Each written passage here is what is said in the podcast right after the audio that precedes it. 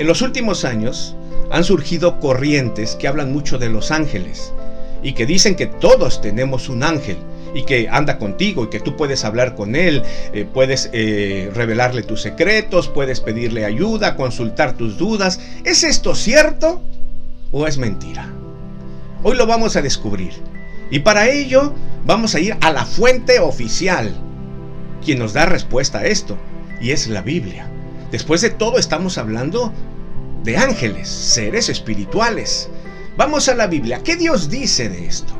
¿Es verdad que tenemos un ángel de la guarda asignado?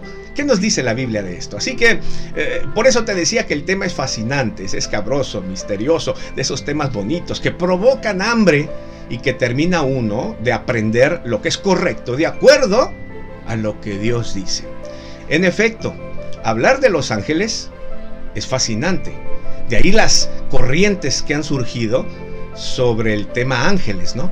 Pero déjame compartirte, y sé que un programa no me será suficiente, así que me aguantarás, tú mismo, tú mismo vas a quedarte con ganas de saber más. Pero déjame compartirte cinco cosas que debes saber de los ángeles, cinco cosas que la Biblia dice debemos saber sobre los ángeles, las cinco de los ángeles. Y es importante saberlas porque el desconocerlas es muy peligroso. Continuará. Porque estamos...